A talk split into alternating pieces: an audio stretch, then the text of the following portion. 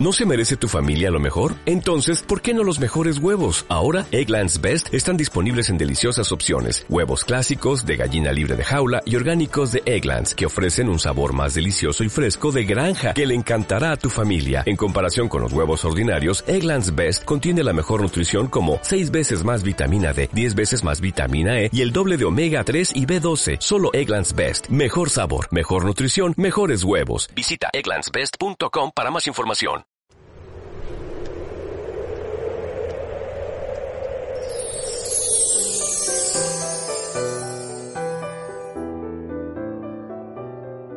En aquel tiempo, el ángel Gabriel fue enviado por Dios a una ciudad de Galilea llamada Nazaret, a una virgen desposada con un hombre llamado José, de la casa de David.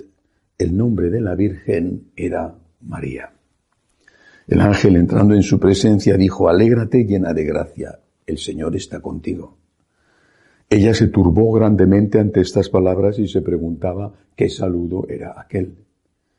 El ángel le dijo, no temas, María, porque has encontrado gracia ante Dios. Concebirás en tu vientre y darás a luz un hijo y le pondrás por nombre Jesús. Será grande, se llamará Hijo del Altísimo, el Señor Dios le dará el trono de David, su padre, reinará sobre la casa de Jacob para siempre, y su reino no tendrá fin. Y María dijo al ángel, ¿Cómo será eso? Pues no conozco varón. El ángel le contestó, El Espíritu Santo vendrá sobre ti y la fuerza del Altísimo te cubrirá con su sombra. Por eso el santo que va a nacer se llamará Hijo de Dios. También tu pariente Isabel ha concebido un hijo en su vejez y ya está de seis meses la que llamaban estéril, porque para Dios nada hay imposible. María contestó, He aquí la esclava del Señor. Hágase en mí según tu palabra. Y el ángel se retiró. Palabra del Señor. Gloria a ti, Señor Jesús. Qué dulce este Evangelio. ¿Y cuánto tendríamos que leerlo una y otra y otra vez de rodillas para dar gracias a Dios? Dar gracias a Dios por su plan de salvación de los hombres, dar gracias a Dios por el regalo infinito de la Virgen María, dar gracias a Dios por el sí de María. Hoy es el cuarto domingo de Adviento y es el domingo de la Virgen. Yo hubiera puesto los cuatro domingos o por lo menos tres dedicados a la Virgen, pero bueno, cada uno tiene sus gustos.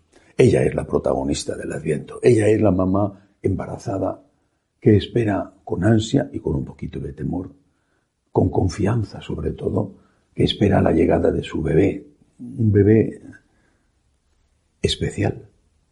¿Cómo sería el Hijo de Dios? ¿Cómo sería? Ella sabía que no había sido por concurso de varón, que no había tenido nada que ver San José ni ningún otro hombre. ¿Cómo sería el Hijo de Dios? Ella esperaba. Por eso la Iglesia celebra esta semana antes de la Navidad la Virgen de la Esperanza. Y decimos, de una mujer embarazada que está en estado de buena esperanza. Ella esperaba.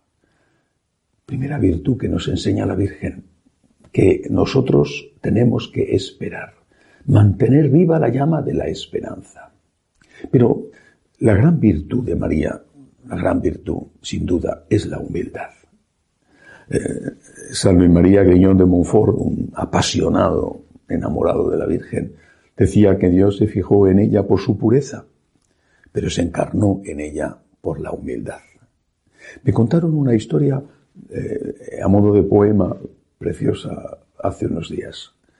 Eh, están en, la cueva de Belén, eh, la, Sagrada Familia, ya ha nacido Jesús, y, y de repente entra, llaman a la puerta y entra una mujer que da miedo, vestida de una forma eh, oscura, extraña, con la capucha sobre los ojos. Bueno, entra, desciende hasta la gruta, eh, se acerca a la Virgen, al niño. El niño sigue dormidito en brazos de su madre. Se acerca, le mira a él, le mira a ella y le susurra a la Virgen solo esta palabra, gracias. La Virgen María le contesta, gracias Madre. Pero no era Santa Ana, era, es una historia por supuesto, era Eva, era Eva. Era Eva, la primera Eva, que acude a dar gracias a María, la segunda Eva, con la cual empieza la nueva creación. En la primera creación primero fue un hombre y una mujer y en la segunda primero fue una mujer, la Inmaculada, y después un hombre, el Hijo de Dios, hecho hombre. Ah, qué diferente y qué éxito el de la segunda creación. En la nueva Eva, en María, se pone de nuevo en marcha la humanidad. Gracias a María, a su sí incondicional, gracias a ella, la nueva Eva, ella puede dar lugar a la nueva humanidad que empieza con Jesús. La iniciativa ha sido de Dios, no hay que olvidarlo. La Virgen María no es Dios. La iniciativa ha sido de Dios, pero Dios quiere actuar con el concurso humano, con la colaboración humana. Decía San Agustín, en Dios que te creó sin ti, no te salvará sin ti. Hace falta ese concurso humano. María es la que empieza. María es la primera. Y fue posible, no solo, pero sí en primer lugar, fue posible por esto, por su humildad.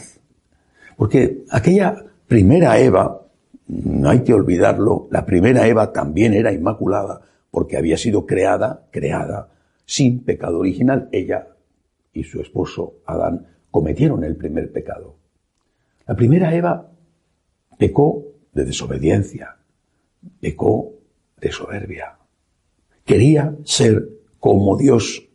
Esta fue la promesa con que el demonio la sedujo. Seréis dioses. La soberbia, la soberbia. La segunda Eva, María, vence a Satanás, le pisa la cabeza porque quiere ser únicamente la sierva del Señor la esclava del Señor, sabe cuál es su sitio y está feliz de estar en ese sitio. No aspira a derribar a Dios de su trono para ocuparlo ella, que es lo que querían el primer hombre y la primera mujer. Aspira a servir, a amar a ese Dios. Por eso San Luis María decía que Dios se encarnó en ella por su humildad. Y esto, esta virtud, esta virtud de nuestra Madre, que da paso a la encarnación. Ese sí de María, que se presenta como esclava y que admite la voluntad de Dios sobre ella y que después practicó durante toda su vida, esta virtud es la que nos falta a nosotros. ¿Por qué? Porque en el fondo queremos ser como Dios. Siempre está ahí la vieja tentación del primer pecado. Queremos ser como Dios. Ser como Dios delante de los demás. Ser perfectos. Pero no por agradar a Dios, por agradar al prójimo, sino por la imagen. Ser como Dios decidiendo sobre la vida de los otros. Ser como Dios, entendiéndolo todo. Es legítimo el por qué, es legítimo. También Jesús hizo esa pregunta en la cruz. Dios mío, ¿por qué me has abandonado? Es legítimo. Pero después Jesús nos enseñó, con su madre delante, la respuesta que había que dar ante el silencio de Dios. En tus manos encomiendo mi espíritu. Su vida en la tierra había empezado con un en tus manos encomiendo mi espíritu, dicho de otra manera, por su mamá. Aquí está la esclava del Señor, había dicho María. Y su vida en la tierra, la de Jesús, termina con la misma frase dicha de otra manera, en tus manos encomiendo mi espíritu. Es legítimo querer saber por qué. Es legítimo, sí. Pero al final, después de la pregunta, cuando no hay respuesta, tenemos que decir, Señor, yo me fío de ti. No entiendo. Es que no entiendo.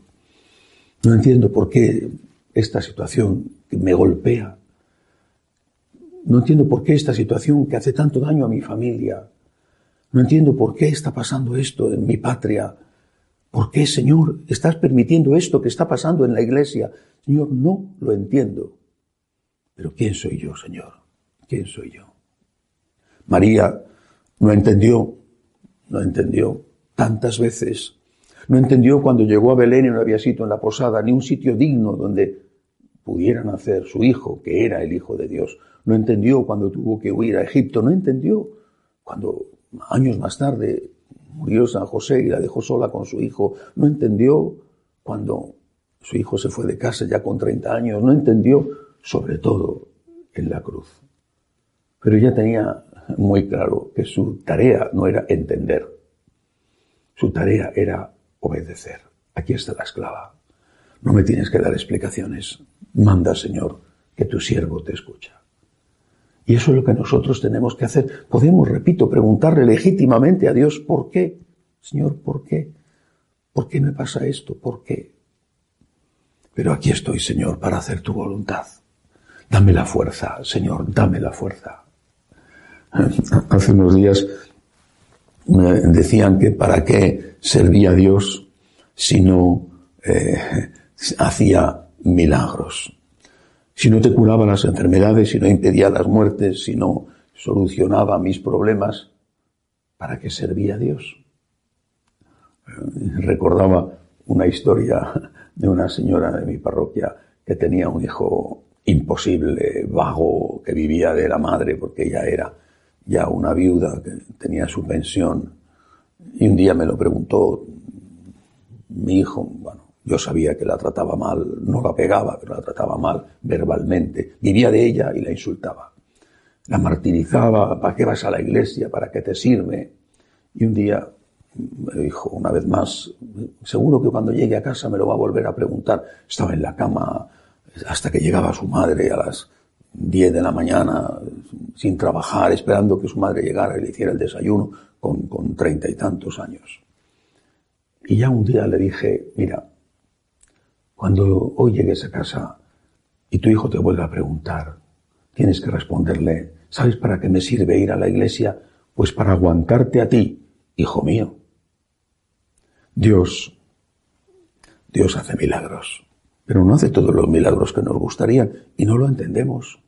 No lo entendemos, no lo entiendo. Yo no entiendo por qué suceden tantas cosas. No lo entiendo de verdad y me hace sufrir no entender. Pero ¿quién soy yo para entender? El milagro de Dios es que nos da la fuerza para aguantar. El milagro de Dios es que mantenemos la esperanza, que estamos de pie delante de un mundo que quiere sojuzgarnos y que solo nos ponemos de rodillas únicamente ante Dios para decirle, como María, aquí estoy Señor, para hacer tu voluntad, soy tu siervo, dame la fuerza para seguir siéndolo. Que así sea.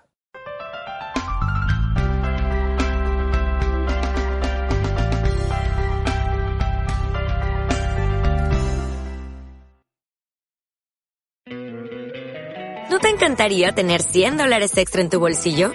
Haz que un experto bilingüe de TurboTax declare tus impuestos para el 31 de marzo y obtén 100 dólares de vuelta al instante.